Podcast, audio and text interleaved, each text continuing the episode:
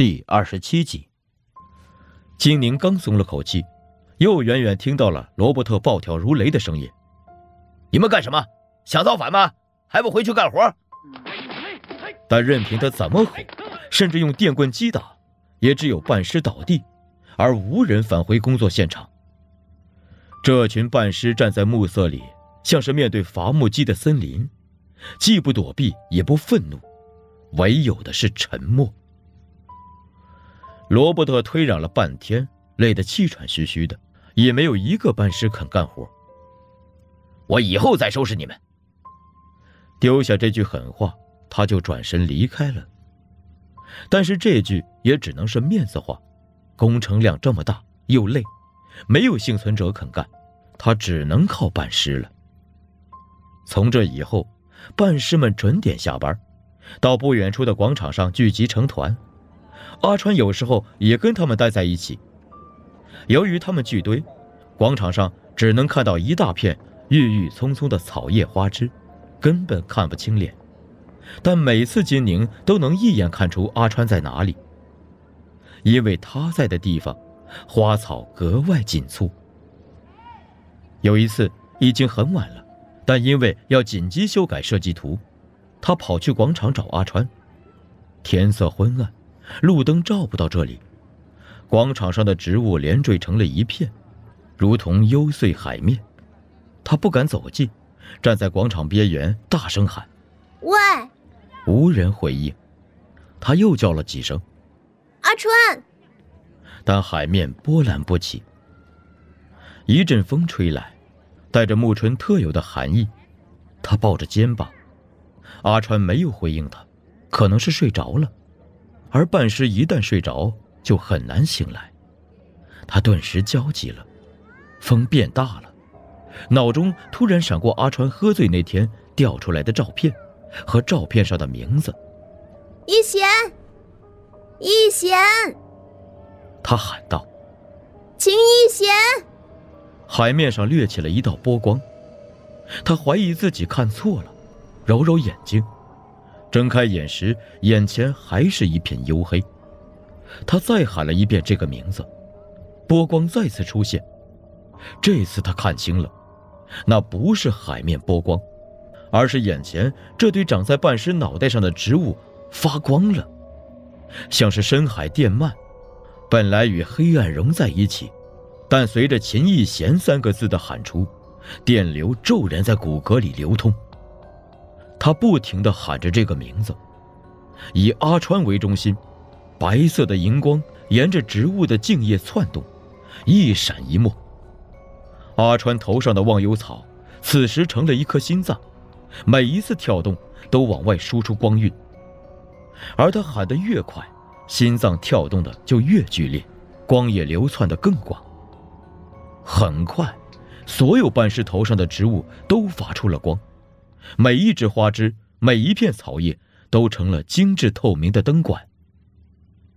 夜风拂过这片光的海洋，枝叶颤动，光晕忽而碎成星星点点，忽而连缀成整齐的一片。灯海以下，站立的半尸们都闭上了眼睛，一片安详。光晕之上，金宁看的是目瞪口呆，嘴巴久久不能合上。五音乐厅的修复工程虽然延了期，但是三个月后还是顺利完工了。金宁和阿川又回到了办公室，一回去，金宁就觉得哪里不一样了。过了好几天，他才后知后觉的弄清楚，办公室的人没变，氛围也没变，依旧是大家一起排斥阿川，只是这一次，他被大家。从大家这一边剔除了，他倒是不介意。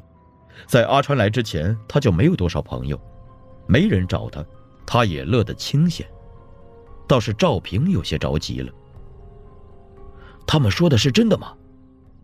一次下班后，赵平拦住他：“什么真的？你和那个丧尸啊？”金宁皱眉纠正他：“他不是丧尸，是生还者。”你还这么维护他呀？难道你真跟他？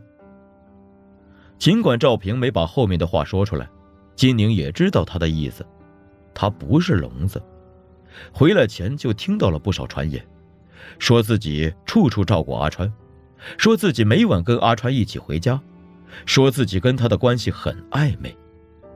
他没有去否认，一方面是因为懒和不屑，另一方面是无法否认。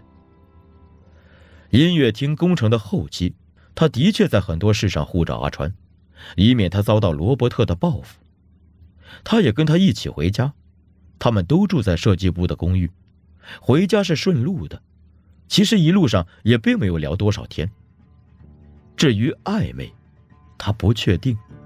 他跟阿川接触很多，对他也慢慢从抵触变成了信任，但他终究只是一具会活动的尸体，不是同性，也不是异性，暧昧从何而来呢？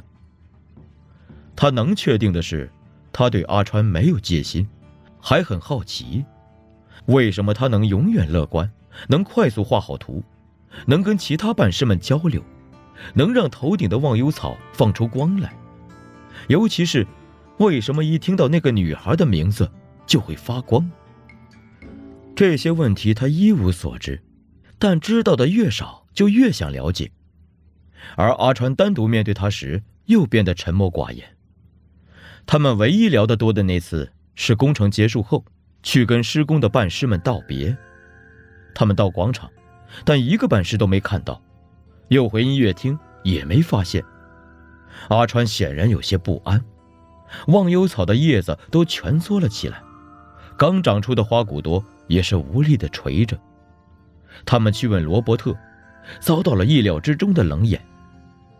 罗伯特看着阿川，嘴角肥肉堆叠，组成了奇怪的笑容。他舔舔舌头说：“怎么，工程结束了，我施工部的人员调动也要向设计部请示啊？”在回家路上，金宁安慰阿川说：“应该是调到别的地方去了，修复工作有很多，都需要生患者帮忙。”阿川沉默了一会儿，说：“可是我还没跟他们道别呢，他们没有记忆，会忘了我。”都在这座城里，你们总会遇见。”金宁说：“等你们都被治愈了，他们会记起你的。”阿川点点头，但是看得出来。他还是有些不安，因此一直在说话。他说了许多，都与那些办事工人有关。他知道每个办事的名字，熟悉每个办事的故事。他们没有打车，直到午夜才走回家。而他的讲述依然没有停止。你是怎么记住这些事的？这么多人，这么多不同的细节，根本不是人脑所能记住的。阿川指了指头顶的忘忧草。他帮我记住啊。那秦逸贤呢？他忍不住问。他是谁？忘忧草亮了一瞬，又像坏掉的灯泡一样暗下去，草叶垂下，看不到阿川的表情。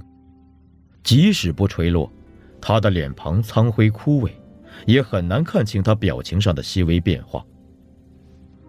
晚安。他对金宁说：“希望你有一个好梦。”